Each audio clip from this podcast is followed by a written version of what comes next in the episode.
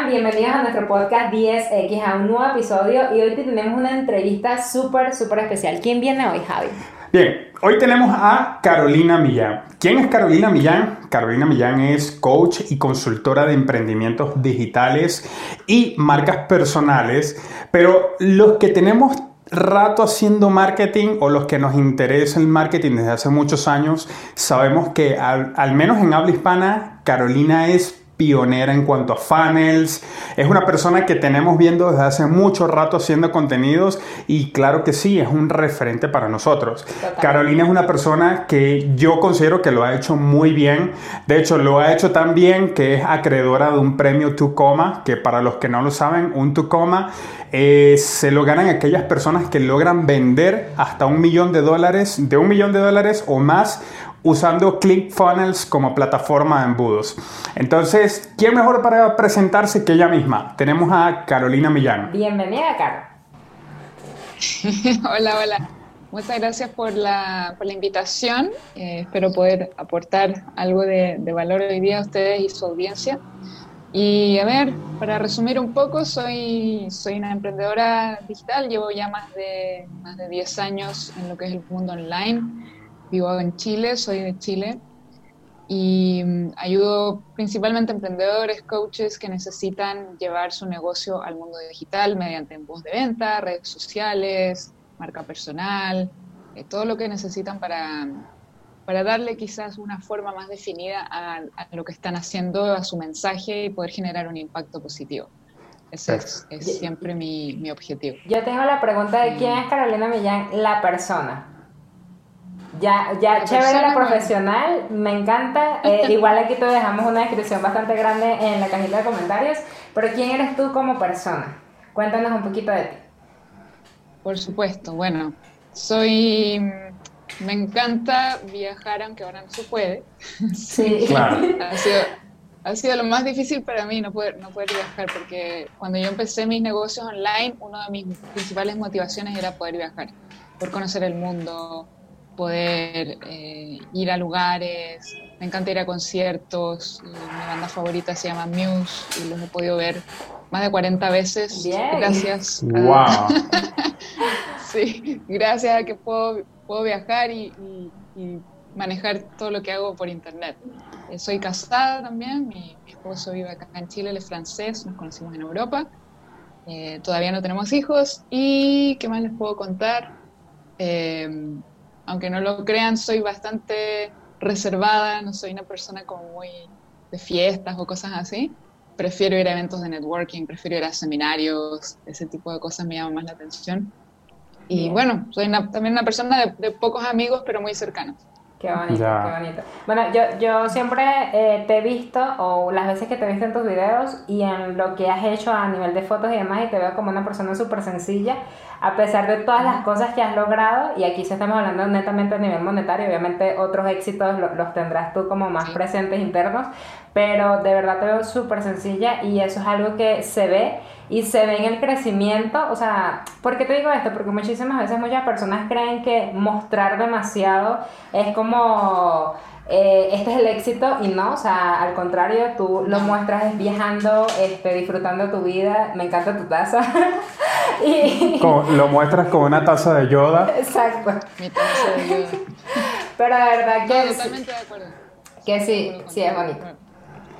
Sí, mira, este, Carolina, los que tenemos un rato, yo lo decía en la introducción, este, haciendo marketing, incluso este, yo antes de, de abrir mi marca personal, te había visto creando contenido desde hace mucho tiempo. Cuéntanos cuánto tiempo tienes este, desde que lanzaste tu marca, cuánto tiempo tienes en esto, porque estoy seguro que, que debes ser de las pioneras en cuanto a marcas personales dirigidas a, a marketers, por decirlo así. Cuéntanos un poquito de tu background. Sí, yo comencé el 2008. El 2008 estaba en mi primer empleo y ahí me empezó a dar como las ganas de hacer algo más. O sea, no, no me duró mucho la, la, la, vida en el mundo corporativo porque me, di cuenta súper rápidamente de, que había muchas cosas positivas, pero eh, había que hacer demasiados sacrificios, sobre todo el tema de libertad, que fue lo que a mí más me, me movió a salir del mundo corporativo, era que quería recuperar mi tiempo, quería yo poder ser dueña de mi tiempo. Lo que, lo que hay gente que, que puede interpretar mal lo que significa libertad cuando emprendes, porque no significa que, que vas a tener más tiempo libre necesariamente, claro. pero que tú, tú decides qué haces con tu tiempo. Tú decides cuándo, con quién, a qué hora, en qué quieres trabajar. Totalmente. Y eso era lo que a mí más me motivaba. Eso fue lo que hizo que yo empezara. ¿no? Que no quería estar pidiendo permiso para todo, para viajar, para ir de vacaciones, para ir al doctor, para cualquier cosa, había que pedir permiso. Y darme cuenta que mi tiempo básicamente ya no era mío. O sea, de desde las 8 de la mañana a las 6 de la tarde, mi tiempo le pertenecía a una empresa. Y esa empresa decidía lo que yo hacía con mi tiempo. Y de a poquito me empecé a meter como a, Google, me acuerdo que probé una compañía de multinivel como un primer como approach a ver, tratar de emprender algo, ¿no? Porque nunca había sido una meta mía de emprender, nunca fui a la universidad, estudié negocios incluso, pero nunca pensé que iba a emprender algo, porque era una, siempre fui una persona muy tímida y no me veía emprendiendo. Pero empecé a descubrir que había todo este mundo online y que uno podía hacer algo a través de Internet y eso me llamó mucho la atención. Y fue así que descubrí algunos de los primeros mentores que empecé a seguir en ese tiempo. Y la mayoría eran de Estados Unidos. La verdad es que en 2008 en Sudamérica encontré como dos nombres de gente que estaba haciendo algo. Claro. ¿Cuál, fue esa primera persona que hizo clic contigo, Caro? Eh, un emprendedor de Estados Unidos que se llama Mike Dillard. Sigue muy vigente hasta el día de hoy escribí un libro en ese tiempo que se llama Magnetic Sponsoring, no sé cómo llamarlo en español, reclutamiento magnético, eh, pero él enseñaba a los network marketers cómo atraer prospectos en lugar de andar persiguiendo gente. Y como yo estaba recién probando una empresa de multinivel, dije, ok, me, me suena interesante este concepto de no perseguir a nadie y que la gente venga a ti.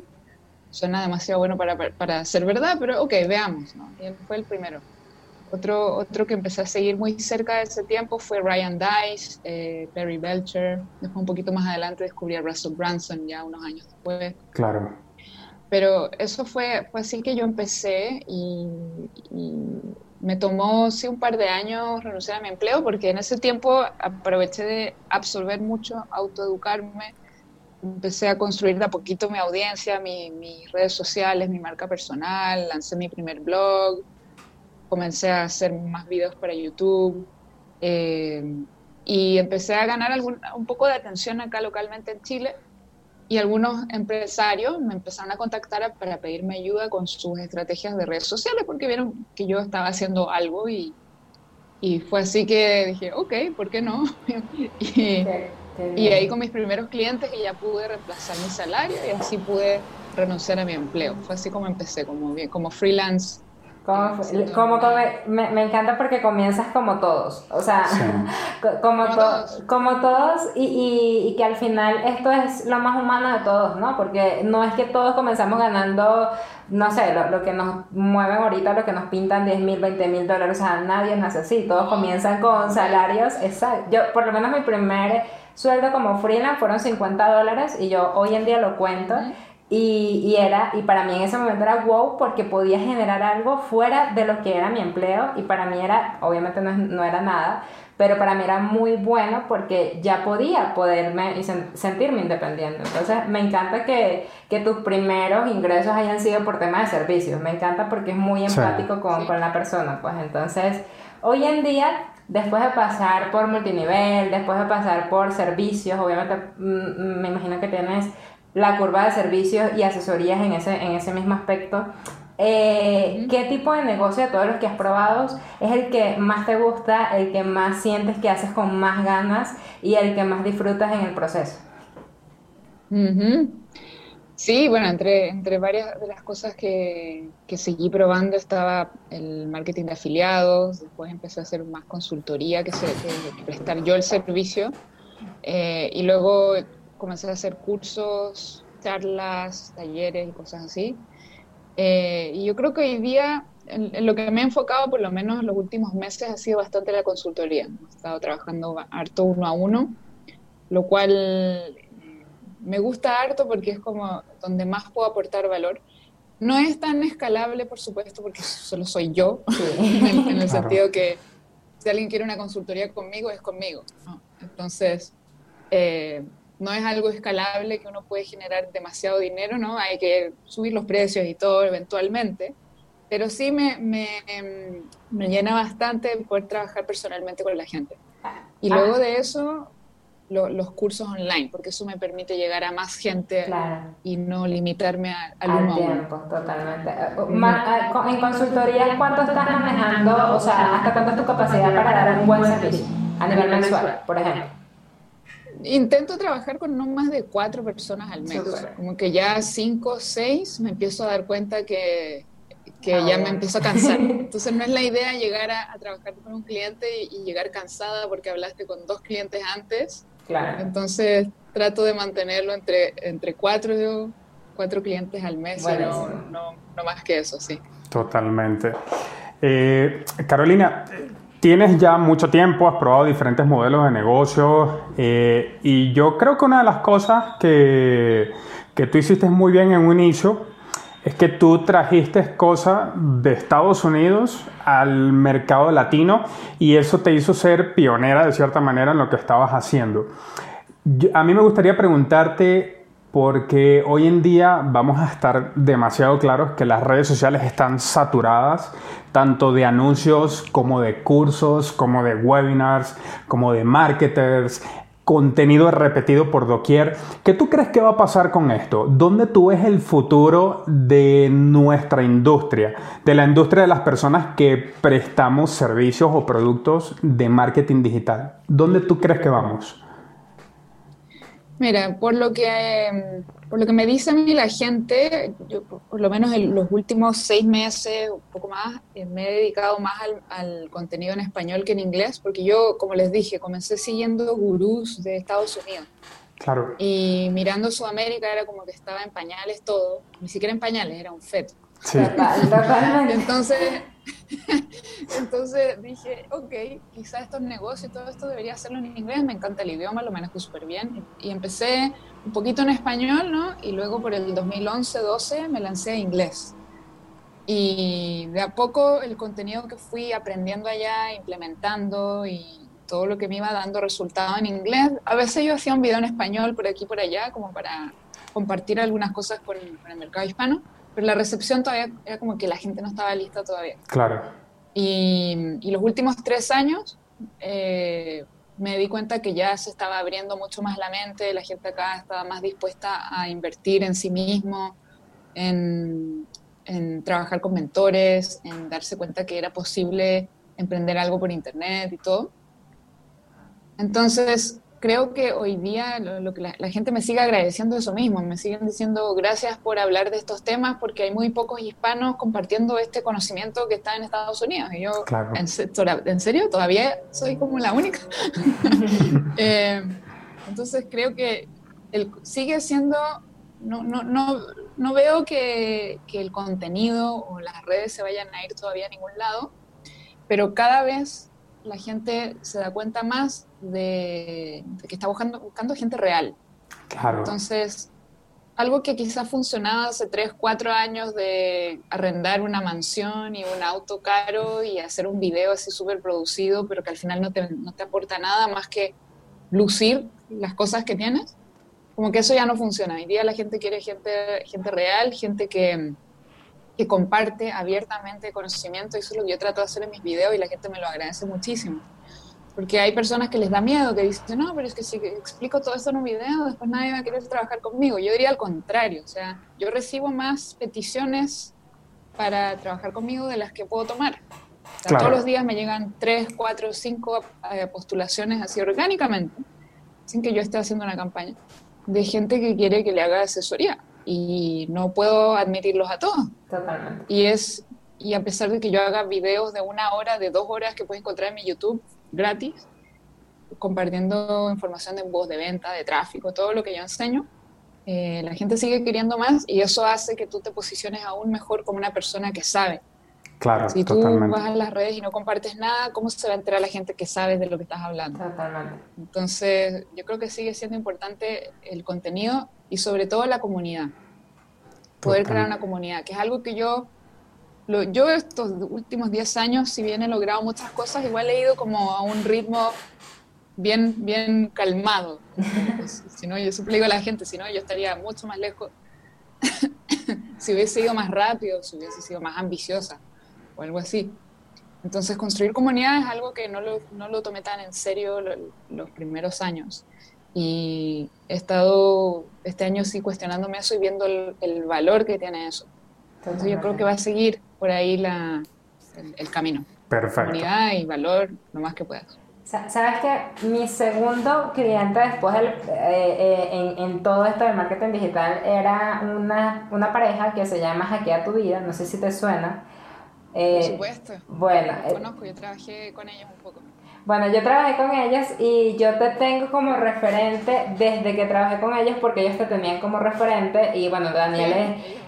Daniel es un gran amigo eh, de nosotros, este, y, y de verdad que, o sea, para mí es como, lo que tú decías, y de hecho para mí, o sea, me siento súper identificada contigo en muchas cosas porque es lo que tú decías de estos primeros mentores que tú veías, tener la oportunidad hoy en día de entrevistarlos, de hablar con ellos y ver que son personas reales, y, supongo que te pasó a ti con todas las personas que has entrevistado que admirabas, es como muy, muy interesante. Pues entonces te cuento todo esto porque, ¿cómo ¿O qué recomendaciones podrías darle tú a estas personas? Yo sé que tú tienes un video completo, pero obviamente en resumen, de cómo podemos acercarnos a, a estas personas que admiramos, a estas personas que, que, de verdad queremos como, no entrevistarlos porque queremos como que agarrarnos de su fama, sino al contrario, sino contar su historia a través de una ventana de, una, de, de, lo que tú decías, o sea, nuestra comunidad, obviamente, capaz de, de nuestro 100%, el 10% o el 20 o el 30 o el mismo 100 te conozca, pero puede que haya una que no te conozca.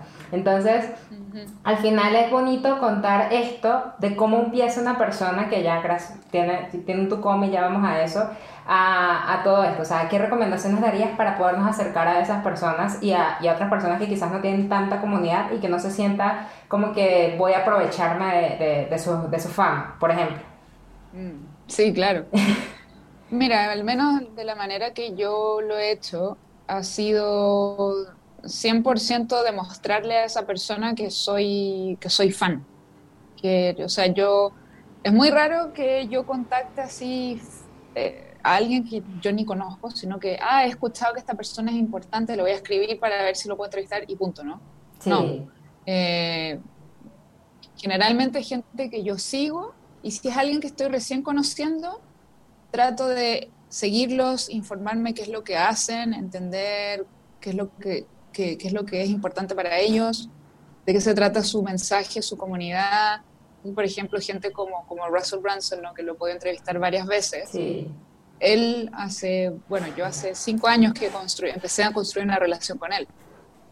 Y demostrándole que soy fan, no solo soy su fan, soy cliente, compro casi todo lo que lanzan, ¿no? soy afiliada de él también eh, voy a los eventos. O sea, si tú quieres acercarte a alguien que es como súper importante, tienes que de alguna manera ponerte en su radar. Que, que, te vean que estás constantemente comentando en su Instagram, que les retuiteas por Twitter o les contestas, eh, que cuando lanzan algo tú lo promueves eh, y, lo, y lo adquieres, lo compras si puedes también. Em, enterarte de cuándo están lanzando un libro, esa es como la mejor instancia para entrevistar a alguien que uno admira, es como, a ver, ¿cuándo lanza el próximo libro? Porque es cuando esas personas están más abiertas a, hacer entrevistas con gente que quizás no es tan grande. por ejemplo, mi, mi, podcast igual es chiquito, no tengo muchas, muchas descargas, no lo promuevo tanto. Es como casi algo que yo quería hacer como por mí, por poder acercarme más a la gente que admiro y, poder aportar parte de ese valor a otras personas. Claro. Pero no es mi principal foco. Entonces, si alguien me dice ya, pero ¿cuántas descargas tienes? Y tengo que mostrarle así millones de descargas, claro, probablemente ahí me dirían que no. Pero casi ninguno, o te diría ninguno de todos estos grandes que he entrevistado, Dean Graciosi, Russell, Grant Cardone, Gary Vaynerchuk, ninguno de ellos me pidió cuántas descargas tiene tu podcast como para ver si eres importante y si vale la pena. ¿Por qué? Porque yo ya estaba construyendo una relación con ellos y no fue como que de la nada llegué, hola, dame una entrevista, porque ahí te aseguro que te van a ignorar, ya no existes. Totalmente. Esa es la forma, demostrar que eres fan y que, te, que realmente te importa. Sí, eh, básicamente lo que has hecho es interactuar mucho con, con ellos. Eh, y de, de, esa manera te, te, conocen, saben quién eres y pues cuando vas a acercarte a ellos para pedirles algo, ya no eres otro más de mil millones que le escriben todos los días. Totalmente. Entonces, eso. Este, Carolina, pasemos a, a, a una fase un poquito más técnica este, porque estoy segurísimo que tienes muchísimo que aportar en esto para las personas que van a ver esto. Este, y comencemos por publicidad, que es como que mi área.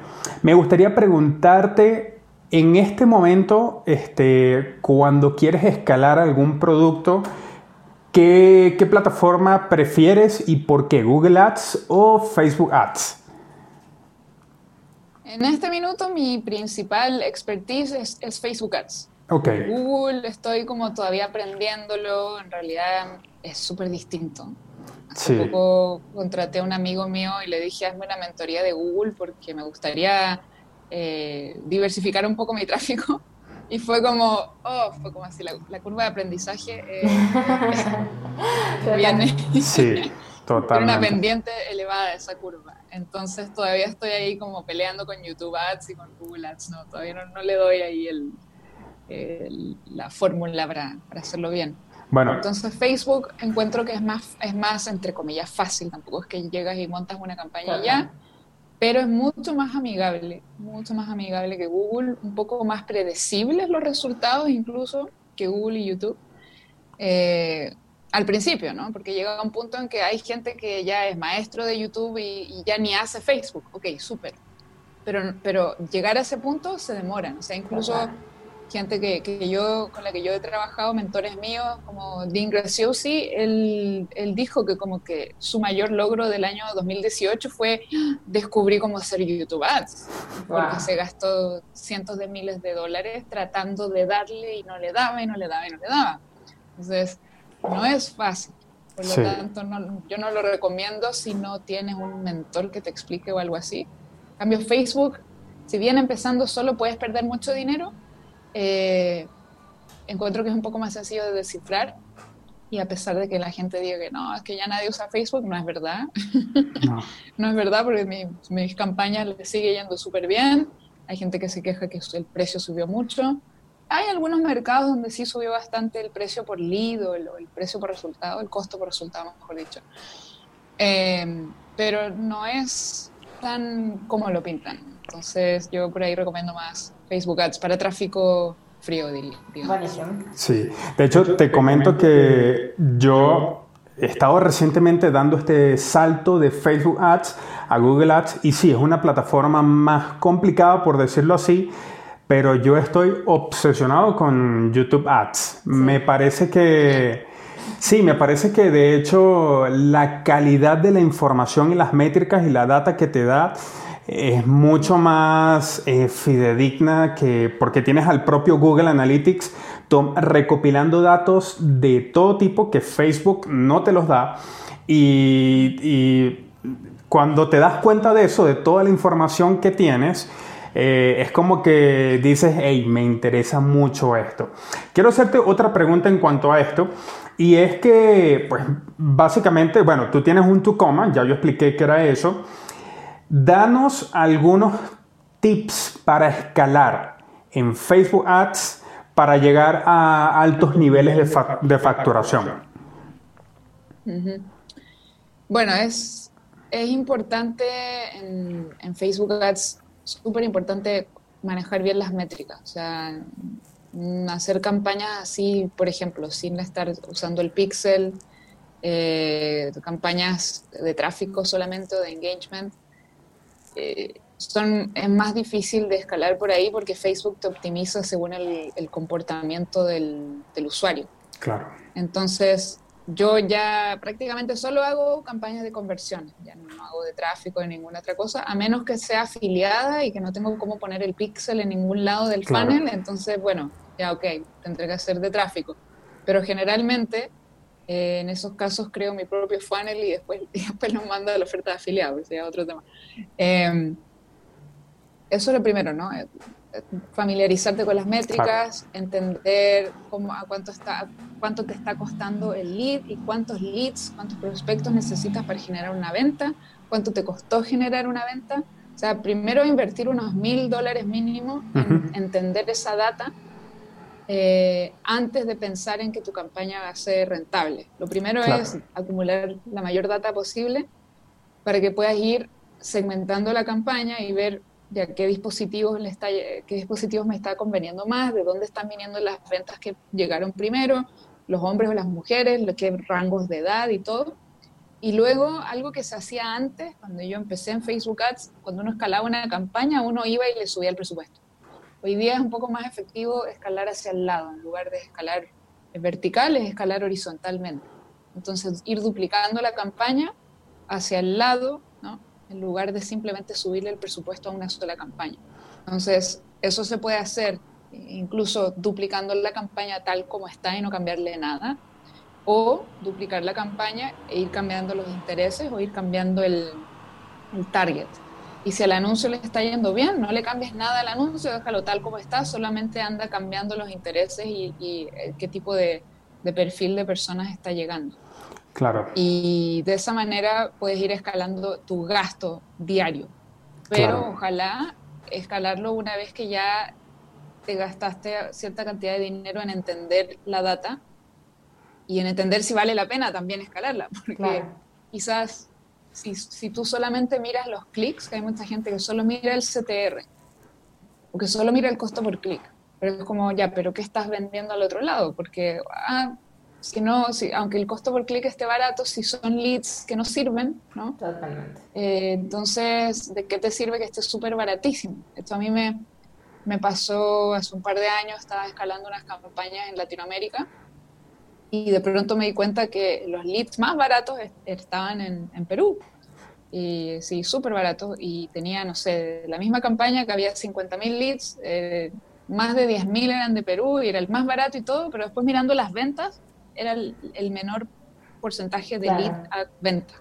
Por lo tanto, sonaba bonito ponerle más dinero a Perú, pero en realidad al final era como, ah, no, espérate, Chile y México en realidad, aunque me sale un poco más caro el prospecto, me está saliendo, me convierte en más. Hay un mayor porcentaje de gente que pasa de prospecto a venta.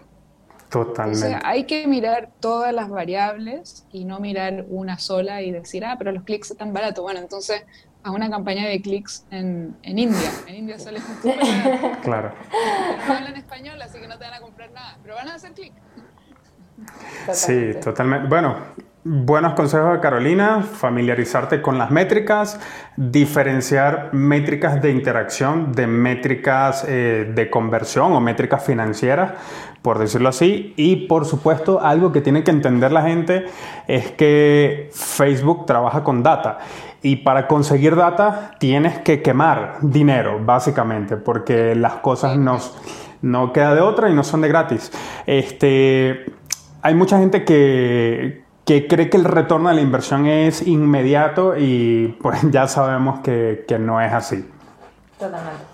No, no, no es inmediato, hay que estar dispuesto a, a sacrificar el presupuesto al principio, pero siempre verlo como una inversión porque es una inversión en adquirir tu propia data, porque aunque otra persona te diga su data, tú no puedes como asumir que va a ser igual para tu campaña. Claro. Siempre cambia. Claro. Carolina, cuando hablaste de escalar horizontalmente, ¿te refieres a no aumentar el presupuesto de la misma campaña, sino a duplicar, digamos, conjuntos de anuncios eh, con más presupuesto? Exacto o conjuntos de anuncios o la misma campaña, yo ahora prefiero duplicar la campaña entera, no dentro de la misma campaña, porque a veces si hay una campaña que le está yendo bien, es mejor no tocarla. Es mejor duplicarla entera y hacer cambios, modificaciones en la, en la réplica que acabas de hacer, que, que, modificar mucho esa.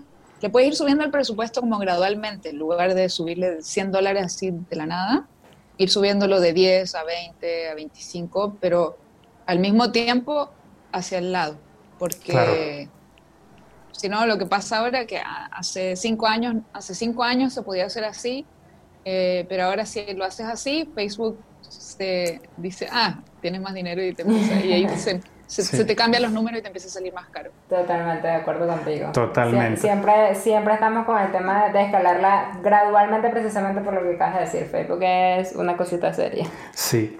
Mira, una última pregunta antes de pasar a, algo que nosotros llamamos preguntas random, donde te hacemos preguntas muy rápidas y las contestas con una palabra.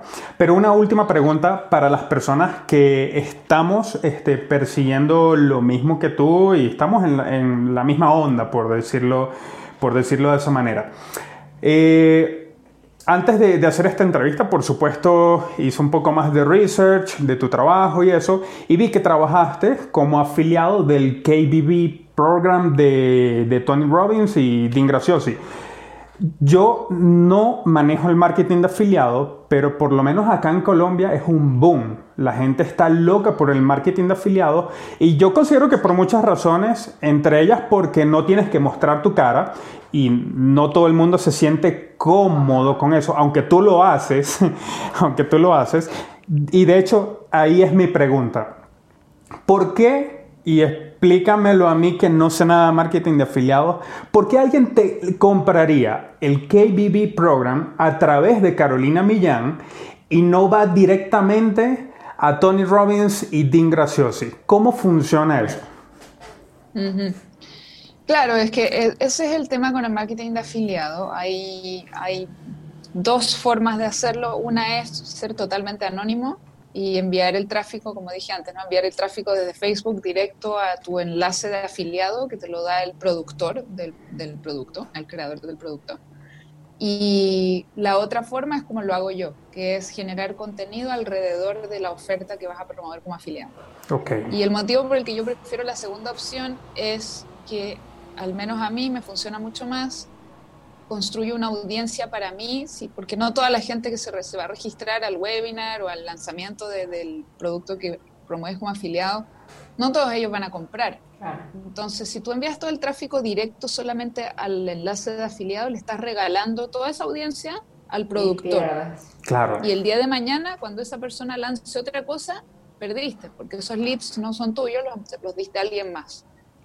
Entonces, en ese ejemplo concreto del curso de Tony Robbins con Dean Graciosi, yo lo que creé fue una oferta propia también, creé un bono, es lo que se usa mucho en el tema de afiliado, es crear un bono, que significa agregar extras encima de la oferta principal. Entonces, si ellos están ofreciendo un curso, tú dices, bueno, a ver, ¿qué puedo agregarle yo de regalo a la gente para incentivarlos a que compren el curso conmigo? Y que les aporte valor, porque tampoco es llenarlos de, cosas, ¿no? Hay gente que dice, ah, te voy a dar 20 cursos míos, te voy a dar todo esto, y la gente es como, ah, se quedan paralizados porque no entienden cómo todo eso que le estás dando les va a ayudar a, con el producto base, que es lo que estás promoviendo. Entonces, a la hora de crear una oferta, unos bonos como afiliado, lo que hay que pensar es, ¿qué puedo aportarle yo a esta persona para que cuando compre este curso yo le esté ayudando a, conseguir el resultado que ese curso promete. Entonces, en este caso, yo creé un programa como de coaching grupal, donde mes a mes hago un webinar para la gente que compró el curso conmigo y los voy, les voy dando más conocimiento que les vaya ayudando a ellos. En este caso, es un curso para hacer tus propios masterminds. Claro. Entonces, yo tengo experiencia, yo he hecho masterminds míos, entonces les comparto como mi experiencia y cómo los puedo yo ir apoyando en ese proceso. Entonces siempre es pensar en algo complementario y a veces ver cómo puedo hacer algo incluso no solo complementario, sino que hasta casi más valioso que el curso mismo. Claro. O el infoproducto mismo que estoy promoviendo. Oh, genial. Eh, va por ahí la cosa. Y, y bueno, hay mucha gente que le va bien haciendo marketing de afiliación así de manera anónima, como que mandan el link directo. Pero es gente que, bueno, que no tiene interés en construir audiencia, entonces da lo mismo que nunca van a tener los leads. Y entonces es gente que tiene mucho presupuesto para estar constantemente enviando tráfico frío. Totalmente. Eh, el problema ahí es que a la hora que tú apagas el tráfico, paran las ventas. Chao. En cambio, si es una oferta de afiliado evergreen, o sea, que no termina, que está siempre ahí disponible, eh, y tú paras el tráfico, si tienes videos en YouTube, si tienes tu website, si tienes eh, tus redes sociales o qué sé yo, eh, va a seguir llegando tráfico de manera orgánica que podría convertirse en venta. Totalmente. De ese mismo curso de ellos, ellos lo pasaron a una oferta evergreen por lo que ahora tú puedes seguir promoviendo un webinar automatizado, lo cual yo estoy haciendo. Y hay gente que de vez en cuando pilla mis videos en YouTube y me pregunta, oye, todavía tienes los bonos, a pesar de que esto fue en marzo. Claro. Eh, entonces, por eso yo le recomiendo a la gente, bueno, mira, si estás buscando algo que pueda ser 100% anónima, yo no te puedo ayudar porque yo no lo hago así y porque no le veo, para mí no tiene gracia, para mí es como hacer afiliados solo por el dinero hay gente que se hace millonario solo y, con ClickBank y todo esto, promoviendo ofertas en las que no creen, que ellos no comprarían, y lo hacen solo por el dinero. Totalmente. si eso te motiva, hay otros cursos, hay otros mentores. Yo, yo promuevo cosas en las que yo creo que yo sí compraría y que me siento cómoda eh, poniendo mi, mi, persona, mi marca eh, detrás de, de, eso. Totalmente. Y que muchas veces también consumes tú misma. Entonces, sí. Este, bueno, esta, esta pregunta no la teníamos anotada, pero sí se desprende de acá. El KBB Program es un high ticket. Tres, tres hacks, tres consejos que le darías a personas para cerrar programas high ticket, este, bien sea de consultoría o bien sea con infoproductos high ticket, porque no es lo mismo vender algo de $2,000 mil dólares que vender algo de 150 dólares. ¿Qué consejos? Bueno, primero que todo, no enviar el tráfico directo a la carta de ventas eh, para algo high ticket. O sea, si estás vendiendo un curso de 40 dólares o incluso hasta de 100, depende también del mercado, pero claro. Eh, puedes crear una carta de ventas donde puede haber un video y, y texto explicativo y testimonios y qué sé yo, y el botón y compra. Eso no funciona con una oferta de high ticket, que sería de mil dólares hacia arriba. Ahí tienes que obtener un webinar o una serie de webinars que la gente vaya como entibiándose, por así decirlo, que, vean que tú les aportas mucho valor y al final les haces la oferta, o un funnel donde, eh, o sea, donde la gente pueda agendar una llamada contigo y vender eso por teléfono. Esas son como las formas de vender high ticket. Eh, la única forma que te podría funcionar enviando el tráfico a una carta de ventas es que tuviera un público así demasiado, demasiado caliente, que fueras un influencer así de esos influencers que hay en Instagram con 5 millones de seguidores que, hola, compren esto de 2 mil dólares y te aseguro que de los 5 millones va a haber algunos que lo van a comprar así de la nada. Pero si no eres influencer con millones de seguidores que van a comprar todo lo que tú digas, no te va a funcionar directo, toma, cómprame esto de dos mil dólares. Tiene que haber un proceso de, donde creas esta fidelización, donde derribas creencias que la gente pueda tener, donde demuestras que el, producto o servicio les va a ayudar. Y la única, la única forma de hacer eso es a través de una serie de videos, o un webinar o por teléfono. Totalmente. Buenísimo. Bueno, este, Carolina, muchísimas gracias de verdad por la invitación, por aceptar la invitación. Te tenemos unas preguntas random, es súper rápido, las respondes en lo primero que te venga a la cabeza en una palabra. tranquila que no es nada muy personal, ¿vale? ok. okay, okay. ¿Qué, cuál es, ¿Qué es el éxito de Carolina en una palabra? Mm, ¿cómo, qué significa el éxito para sí. ti? Sí, ¿qué es el éxito para ti en una palabra? Yo creo que libertad. Ah, concuerdo. ¿Qué es lo que más le gusta a Carolina, a Carolina Millán de su trabajo? Mm. Poder, bueno, no puedo responder eso en una palabra. no, no, pero puede, o sea, una frase, una frase, para ponerte a la fase. No, una frase puede ser, puede ser. eh, ver, ver que alguien con quien trabajo, que haya tomado algún curso mío una consultoría, tenga un resultado positivo, generar un impacto. Me encanta. ¿Influencer favorito de marketing? Mm, Russell Brunson. Concuerdo también. Ok, este, tres libros, bueno, debería ser uno, pero vamos a poner tres, que hayan, que hayan creado un impacto en tu vida. Eh, padre rico, Padre pobre, Secretos de la mente millonaria y Piense y hágase rico. Bien. Bueno, bueno. Mucho dinero y poca libertad o poca o mucha libertad y poco dinero. Mm. Prefiero mucho de los dos. Bien. Prefiero, pero prefiero el segundo. Prefiero mil, mil veces el segundo y en mi propia vida he elegido el segundo por sobre el primero. Totalmente. Y lo irónico es que el segundo trae de por sí dinero muchas veces. Pero, ok. Si tuvieras la oportunidad, sí, si tuvieras la oportunidad de hablar con una persona en el planeta Tierra, ¿con quién sería? Mm, Tony Robbins. Bien. Genial. ¿Una debilidad de Carolina? Ah, el chocolate. y a veces, a veces procrastino.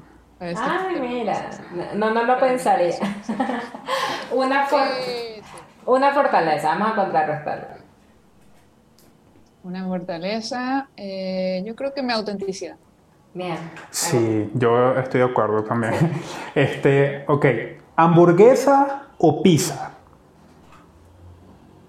Si es vegana, hamburguesa. Bien. No soy eh, vegana, pero no como carne. Vale, vale, estás igual que nosotros, no somos veganos, pero no comemos carne, a veces. ¿Cerveza o vino?